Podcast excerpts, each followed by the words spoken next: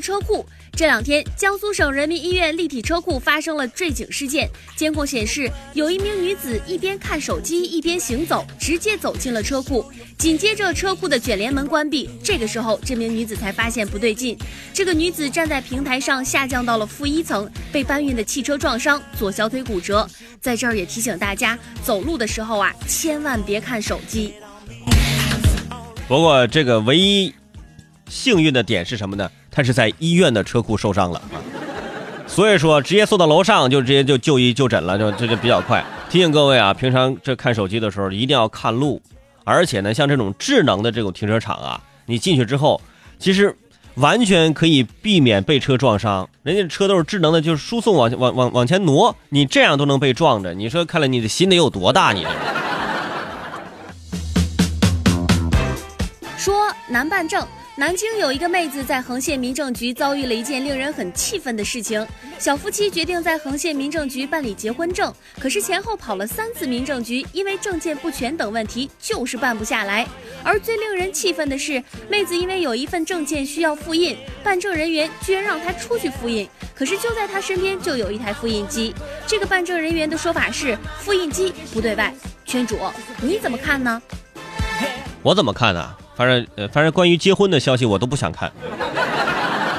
呃，这个事儿啊，呃，人家一般这个基层的这个工作人员啊，这个里面的那些复印机的确是不对外的，因为你想，如果说真的全部对外的话，那呢工作效率会非常的低下啊！你都来这儿复印，都来这儿印，但是这个情况不一样，他已经前后跑了三次了，每次都不全不全不全，这次第三次了，还有其他也没什么人排队，哎，你就通融一下，对吧？人情一下。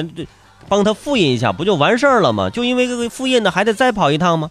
对吧？啊，有些朋友说了，那不能复印呐，你一复印了，这门口那个打印店是不是挣不到钱了？人门口的打印店，那人家那也是有关系的，是不是？说徒手爬楼。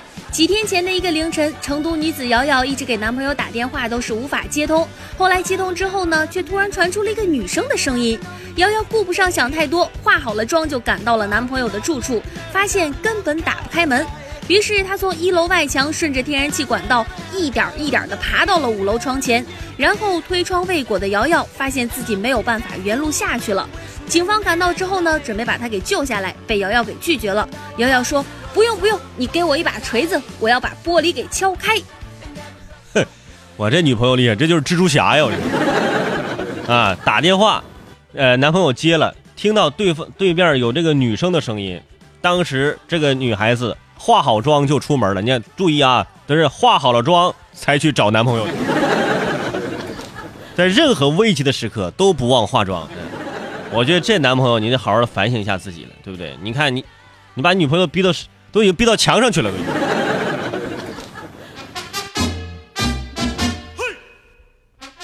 说宿管阿姨，最近杭州电子科技大学退休的宿管阿姨徐阿姨，在同学们的强烈要求之下，又被返聘回来了。徐阿姨在这个学校工作了十四年，能够叫出二十七号楼全部学生的名字。学生们的衣服裤子破了，她也会帮忙缝补。徐阿姨说：“我把他们当自己的孩子，哪有当妈的记不住孩子的名字的呢？”这个人家本来要退休了。回去颐养天年了啊，准备旅游了，结果学生联名信又把人家返聘回来了。阿姨内心也是非常的不是滋味我对你们好是，你你们能不能对我也好点？能不能让我顺利的退个休呢？说炖鸡。最近，铜陵顺安派出所接警说，一个小区可能天然气泄漏，气味很大。民警逐层排查，后来到了小区广场舞向跳舞的居民询问。这个时候，有一名女子惊叫说：“哎呀，我忘了家里还炖着鸡呢！”原来她正在炖鸡的时候，听到广场舞音乐响起，就去跳舞了。没想到跳着跳着就忘了时辰，一锅鸡硬是烧成了焦炭。所以以后啊，就是在家做饭的时候，把窗户关上啊。不是为了跑油烟什么之类的，就是就是因为怕听到这个广场舞的音乐，是吧？你想，本来挺开心的啊，大吉大利，今晚吃鸡，是吧？结果我打开锅都已经成炭了，消防都来了。你说你这个你这个烟已经大到什么程度？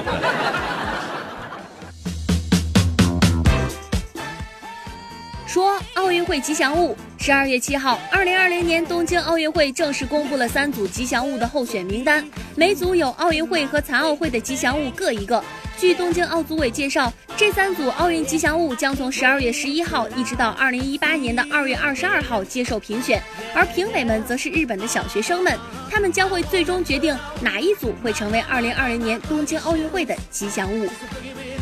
把这个评选权啊交给了。小学生，啊，小学生投票，你们哪个喜欢哪个就用哪个，就是用孩子的视角啊，去去评判这个这个吉祥物，这样的吉祥物才会更加可爱。就是我也想了，说如果我们这定个吉祥物，让我们现在这些小学生，那可能可能可能就是喜羊羊和猪猪侠吧，应该。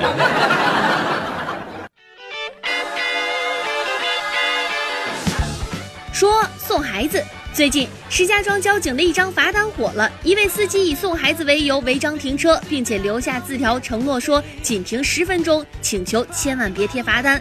交警念他不易，耐心等了他十几分钟之后，嗯，开了罚单。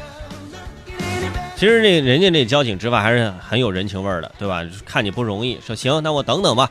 等了十分钟没来，又过了五分钟还没来，那你真是，哎呀，你说你在这停车这骑，你还骗我，你这。那我得给你开个。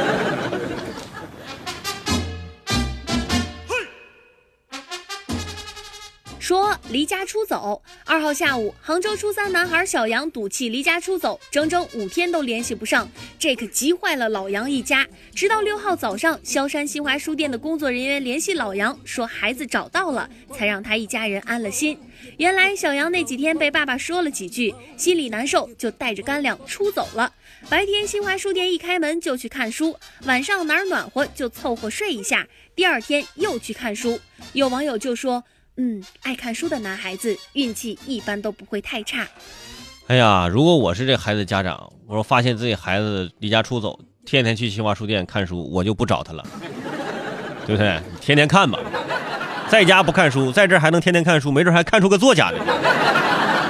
像其他那些小朋友，这个学习一下，对吧？当然了，不能离家出走，有什么事跟父母好好沟通。就是但凡就真的是哪天想不通了，你出去了，对吧？网吧什么的就不要去，哎，去书店。为什么呢？保证回家不会挨揍。哎。